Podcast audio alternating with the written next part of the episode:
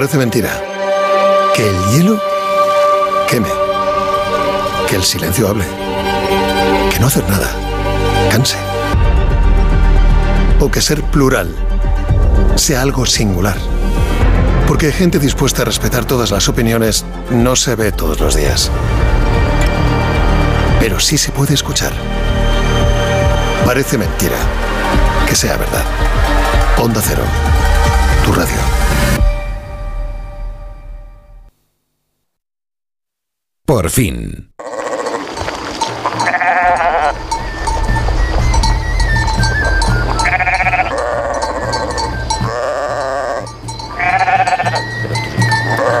En esta semana estamos hablando mucho del campo, de la ganadería. Por cierto, en una última entrevista en el diario El Mundo, nuestro invitado ha dicho algo así. Es el titular, luego nos dirá si hay que matizarlo. Es muy fácil ser animalista viendo documentales de la 2. Pablo Rebeca Jaime, nuestro siguiente invitado es un hombre bravo, un joven que defiende el oficio de pastor y que lleva a gala haber heredado la pasión de su abuelo a pesar de todas las dificultades. ¿eh? Y su vida no es fácil. Su nombre es José Luis Alonso, tiene 29 años y se ha convertido en el pastor más joven de los picos de Europa. Tiene 200 ovejas, 700 cabras y 30 vacas, a las que cuida como un tesoro. No escatima ni un céntimo en su cuidado y además es dueño de una quesería donde fabrica, comimos, sus quesos con denominación de origen camoneu. Recientemente ha sido reconocido como... Eh, como el Joven Agricultor 2023 y lo ha recibido por su contribución a la preservación de la tradición, la protección del patrimonio natural y social, resiliencia que muestra ante los desafíos. Porque no hay que olvidar, según nos dice, nos recuerda, ahora lo vamos a oír, que su mayor enemigo se encuentra en los lobos. Y esto también ha sido objeto de debate en nuestro país. José Luis Alonso, buenos días. Hola, buenos días. Buenos días, ¿cómo va tu mañana? Bueno, muy bien, bien. La mañana ya va bien, ya, ya está casi terminada. Está casi terminada. ¿A qué hora te has levantado Sí. hoy? Nada, a ocho y media, nueve, me, me suelo levantar. Ocho y media, nueve, pero hay una época ahora- del ahora- año en, en- en la que madrugas mucho. Sí, en verano que cuando empieza el queso y eso, en allá por, por abril o eso, hay que madrugar ya más, hay que levantarse a las siete o, o hasta las seis, muchos días a las seis de la mañana. Uno de tus mayores enemigos, de los mayores enemigos del ganado, sigue siendo el lobo. ¿Qué situación estáis viviendo? ¿Qué situación está estás viviendo tú? Estamos viviendo una, una situación en la que no podemos tener los animales ni en las fincas de al lado de casa. Y eso ya es preocupante.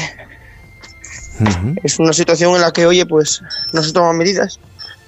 La gente ahora, los compañeros, es- pues protestan, hacen manifestaciones y, y la verdad, pues es entendible. Que mucha gente, ¿sabes cómo son los ciudadanos?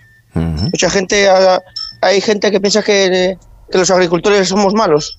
Por ahora mismo, por parar, cerrar carreteras. Pues no, porque si un agricultor se tiene que arruinar para que tú tengas la nevera llena, pues entonces, pues, pues tendrá que estar parado, no va a estar trabajando gratis. A ver si lo entienden. Sí. Y, y volviendo al tema de los, de los lobos, todo cambia cuando se le incluye como especie protegida en el año Sí. 2021. Eso es, y no lo quieren, no lo cambian, no lo quieren cambiar. No sé si, si ahora mismo yo creo que el lobo no está en peligro de extinción. ¿No ves que está por todos los sitios? Un animal que se ve por todos los sitios no está en peligro de extinción. Ujú. Y- incluso que- parece que hay un movimiento, la Comisión Europea eh, ha propuesto rebajar su protección. Sí, pero una cosa es lo que pro- propongan, que llevan años dando largas y haciendo el tonto, y otra cosa es lo que hagan. Yo ya no les creo nada hasta que no vea hechos. Hechos, hacen falta hechos. eh. Hace 30 Estamos siempre años, igual. hace 30 años o 40 años en ese lugar en el que vives y trabajas, ¿qué población de lobos había? Eh, pues no te lo sé decir fijo, pero hará 30 años, haya poca. Poca porque eh, que- no como hay ahora. Ahora calculo que hay más lobos que ovejas. En, en- fijo, fijo, más lobos que ovejas aquí en los, en, en- en los picos de Europa. Y has sufrido tu... Hay muchísimos, jolines, es que por todos los sitios se ven. Y no es que veas uno, es que ahora ya se ven cinco, seis, juntos. Esto ya es una manada. Eso ya no hay, ya no hay mastines que lo defiendan ni, y te, te voy a decir, ni cierres igual. Ni cierres. defiendan. Porque claro, tienen Ni que dormir cierres. encerradas, ¿no? Las ovejas y las cabras. No, las ovejas mías, por ejemplo, duermen en una finca y Sí. con los mastines y, y las defienden, bueno, las defienden que si vienen seis lobos, mm, una noche la de- las aguantan, otra noche no, pero tarde o temprano matan uno o dos, la, la acaban matando. Porque es que es- los perros no tienen un botón que cuando llega el lobo calcan para que las ovejas no se muevan, ¿me entiendes? ¿Y, y Sí. tus ovejas han sufrido muchos ataques a lo largo de estos años? Estos años sí. Este año la, la queja mía no es porque esté porque digas que es que estoy aburrido que más que perder ovejas no hago. La queja mía es que es que me preocupa la situación en la que estamos porque es que el lobo está metido en los pueblos y va a llegar el día que no puedas tener las ovejas que ni en una finca ni las vacas con los terneros. ¿Me entiendes? Esto yo no tomo ninguna medida. No tomo ninguna medida. Oye, antes hacía referencia a un titular, a una, tú concedes una entrevista al diario El, El Mundo. Sí. ¿Qué te han dicho después de ver ese, de leer ese titular? Es muy fácil ser animalista viendo documentales de la 2. Mira, mm, las redes sociales cuando, lo- cuando se publica algo, y yo ya va tiempo que, no entro cuando se publica algo, no entro en los comentarios. Claro. No puedo entrar porque, porque me ahorro el, el- el estar de mal humor y el discutir con una persona. Tú cuando discutes con una persona que no sabe, estás discutiendo con, con un ignorante, porque yo cuando no sé una cosa no lo discuto. Y ellos pues muchas veces discuten sin saber, nada más que discuten con la cosa del vídeos y, y, y- y ve- ver eso, ¿me entiendes? No entro en las redes sociales a ver nada. Y aquí hay gente, bueno, pues gente que, coño, que es que los animalistas, no es que los animalistas, ser animalista es, que, es defender todos los animales, no una especie solo. Y esta gente del lobo nada más que quiere al lobo, por lo que yo veo, porque ven, ven una oveja matada y no les da pena. Si les diera pena, pues dirían, hombre, vaya destrozo está haciendo el lobo, había que tomar medidas. Nos gusta el lobo, pero tampoco, tampoco vamos a hacer que, que mate o que haga sus trozos. Porque Y tú lo que no- quieres es no- que no se pienso. controle la población de lobos. Sí, hay que matar, hay que matar lobos, hay que matar lobos. No, no es, mm, no es que te digas que mira que salvaje eres, no, no, es que es verdad, hay que matar, hay que controlar, porque está descontrolado todo. Yo ahora mismo no sé los, los, cuántos años va que no hacen un censo de lobos.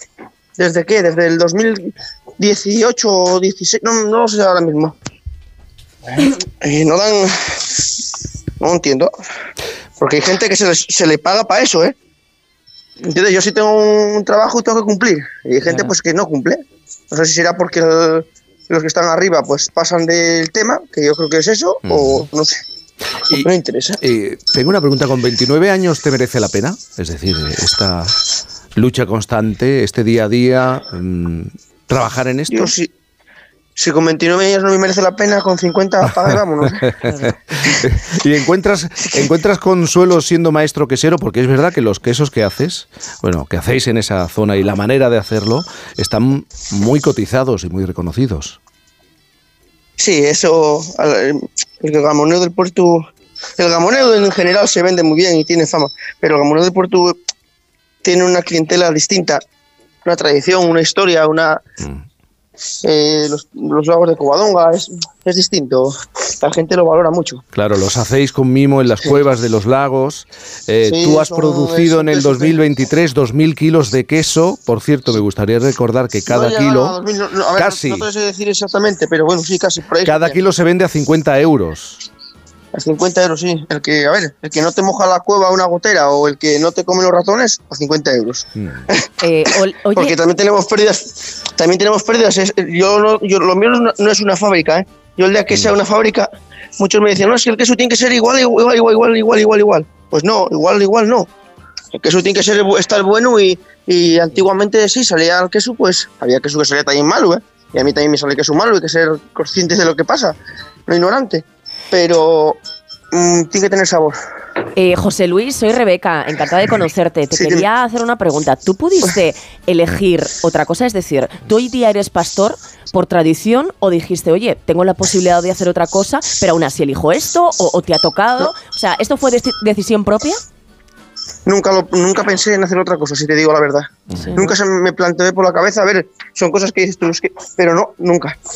Nunca digo, voy a, voy a hacer otra cosa. Y hoy no te arrepientes, ¿no? Dices, este es el camino a pesar de la No, no me dificultad. arrepiento, no me arrepiento porque cuando empecé sí que la verdad que lo vi un poquitín difícil, lo ves. Porque yo empecé sin subvenciones y sin nada, porque a ver, tampoco, no culpo que, que los que las cogen lo hagan mal. Pero en mi caso, pues yo no las cogí porque no me, no me había seguro. ¿Entiendes? Porque cuando tú coges unas, pides una subvención hay que cumplir ciertas cosas. Entonces digo, bueno, pues si va mal la cosa, pues eh, no arrastro nada. Paro, lo vendo y pues a ver qué pasa. Pero tampoco me... Y poco a poco, pues nada, fui sacándolo y ahora mismo pues estoy de maravilla. Estoy muy bien. Bueno, nada más que tenemos ese problema, que los, los lobos matan y los que nos gobiernan no nos escuchan. Bueno, son varios los problemas, ¿eh? no solamente esos. Sí, es sí, verdad que sí, sí. Y, y por eso hay esta movilización no solamente aquí en España, sino en Francia, en, en toda Europa. En esta semana en la que estamos hablando mucho, volvemos a hablar de agricultores y ganaderos. José Luis Alonso, muchísimas gracias. Gracias a ti. Gracias, un abrazo grande. Tú sabes que yo tengo un